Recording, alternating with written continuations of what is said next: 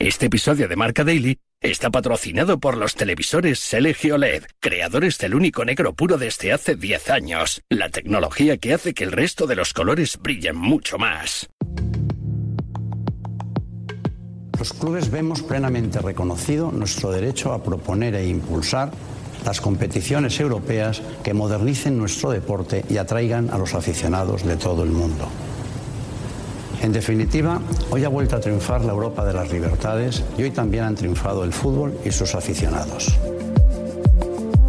Florentino nunca pierde. Es que lo vengo diciendo, es que no, pierde nunca. Siempre el, entorno del Madrid a 22 ha construido la, la, historia de que ya viene construyendo el relato de que iban a ganar, a ganar y claro, no les queda más remedio hoy que decir que iban a ganar. Y es que no es así, es que remito que os leáis la sentencia incluso la nota de prensa, no el titular que dice que la resolución del Tribunal Superior de Justicia de la Unión Europea no supone la autorización de la Superliga, es que lo dice expresamente, por lo tanto, no ha ganado. El eh, Tribunal de Justicia Europeo emitió en el día de ayer una sentencia en la que aseguraba que tanto UEFA como FIFA habían abusado de su posición dominante en los últimos años para bloquear la formación de una Superliga y sobre todo a la hora de plantear posibles sanciones tanto a jugadores como a clubes por participar. Una sentencia que generó miles de reacciones a lo largo del eh, planeta fútbol, encontrándose con el rechazo frontal de 18 de los 20 clubes de la liga, de toda la Premier League, de grandes clubes de Italia como la Roma, del Bayern y el Borussia Dortmund en Alemania y del Paris Saint-Germain en Francia. Es viernes 22 de diciembre, recibe un saludo de Pablo Villa y hoy la Superliga busca su hueco en Marca Daily, un podcast patrocinado por los televisores LG OLED, creadores del único negro puro desde hace 10 años, la tecnología que hace que el resto de los colores brillen mucho más. Marca Daily.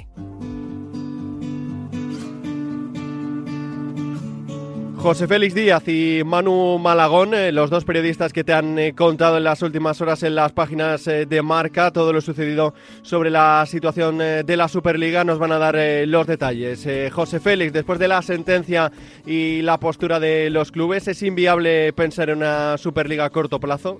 La Superliga buscaba la sentencia que ha encontrado en el Tribunal Europeo de Luxemburgo y bueno, y a partir de ahora hay que empezar a ver ¿Cuál es la siguiente estrategia, el siguiente paso que van a dar los, dirigentes de la llamada Superliga o de la, de la A22? De una manera inmediata no lo creo, pero sí la idea que manejan ellos, según tengo entendido, es en año y medio estar sobre los terrenos de juego. Pero bueno, cambia el formato de Champions la próxima temporada y veremos a ver qué, sucede. Yo aventuro reuniones y más movimientos sin ninguna duda. Tres eh, divisiones, Star, Gold y Blue, 64 equipos, pero ¿qué formato proponen ahora?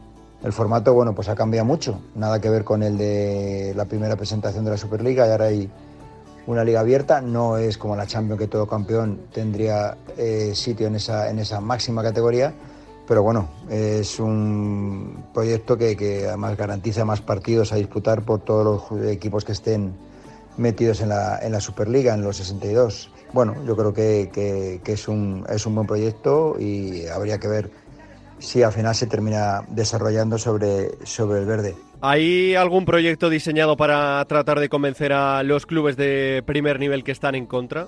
Que el convencerles es una pura y dura estrategia. La Euroliga de baloncesto también arrancó sin, sin un plano de equipos, pero poco a poco se fue, dieron dando cuenta de que, de que era la mejor competición posible y yo creo que la Superliga eh, puede estar, según se ha planteado, eh, un peldaño por encima de la Champions. Recordemos, una competición que ha funcionado y muy bien, pero tengo mis dudas con la competición con la Champions que está en camino. Pasamos a la postura de la liga. Manu, Tebas se ha mostrado contrario desde el principio. ¿Podemos decir que el presidente fue el ganador del día de ayer?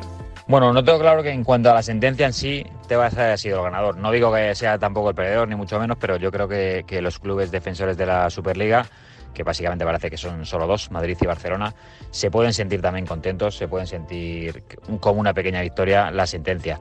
Donde sí que creo que Tebas ha recibido un, un espaldarazo eh, es en el, bueno, tanto Tebas como los, los contrarios a la Superliga, los defensores del fútbol tradicional, por así decirlo, es en el rechazo que, ha supuesto, ha tenido la Superliga por parte de todos los actores de fútbol prácticamente, ¿no?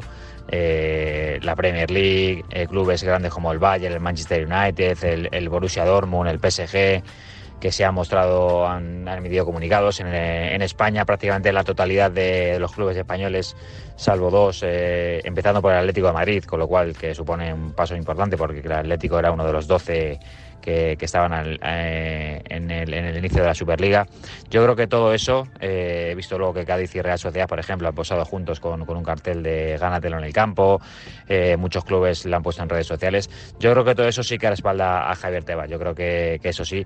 En cuanto a la sentencia en sí, pues oye, pues, seguramente ambos bandos tienen motivos para, para creerse ganadores o, para o al menos para vender que han ganado. ¿Por qué considera Tebas que la Superliga perjudica las competiciones nacionales? Bueno, para empezar, eh, Tebas cree que un sistema que no premia la meritocracia pues es injusto con, los más pequeños. Eh, en este caso se, beneficiarían los más grandes de, este nuevo sistema.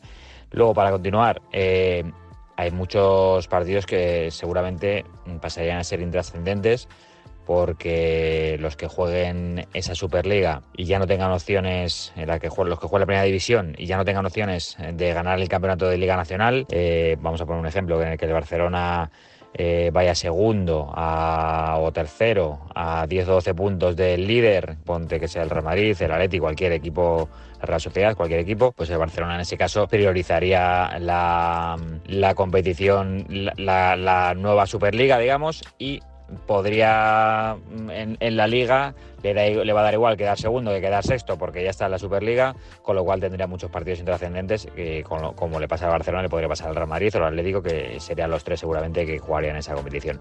A más partidos intrascendentes, las televisiones eh, menos interés y las televisiones van a pagar menos dinero por, por ese, por ese producto. A menos dinero que, se pague por los derechos audiovisuales, los que más lo van a notar son los equipos pequeños, porque al final eh, los que juegan la Superliga van a tener sus ingresos eh, por ese lado, pero los equipos pequeños tendrían menos, menos ingresos.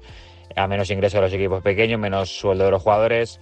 Eh, te vas a insistir hoy en que hay el dinero de muchas familias está en juego, porque claro, el fútbol no es solo eh, los que están en lo alto, hay fútbol más modesto, que muchas familias que dependen de esto, y bueno, ese es el, motivo por el que está en contra de, por el que cree que perjudicaría a las ligas nacionales. Más allá de Madrid y Barcelona, ¿el resto de clubes de la liga respaldan a Tebas? Sí, absolutamente. Eh, todos los clubes están con, con, Tebas, lo han demostrado hoy tanto en las redes sociales como luego posando juntos durante los partidos con, el Toblerone, ¿no? que decía gánatelo en el campo. Bueno, eh, eh, no, es el único aspecto en el que Madrid y Barça, o sobre todo Real Madrid, está en contra del resto de equipos. Ya en el reglamento visual lo ha demostrado. Y este es uno más, y es uno de los más importantes. Ha sido muy importante que, el Atlético de Madrid, que en un inicio sí estaba en la Superliga, haya emitido su propio comunicado, se ha adherido a, la opinión del resto.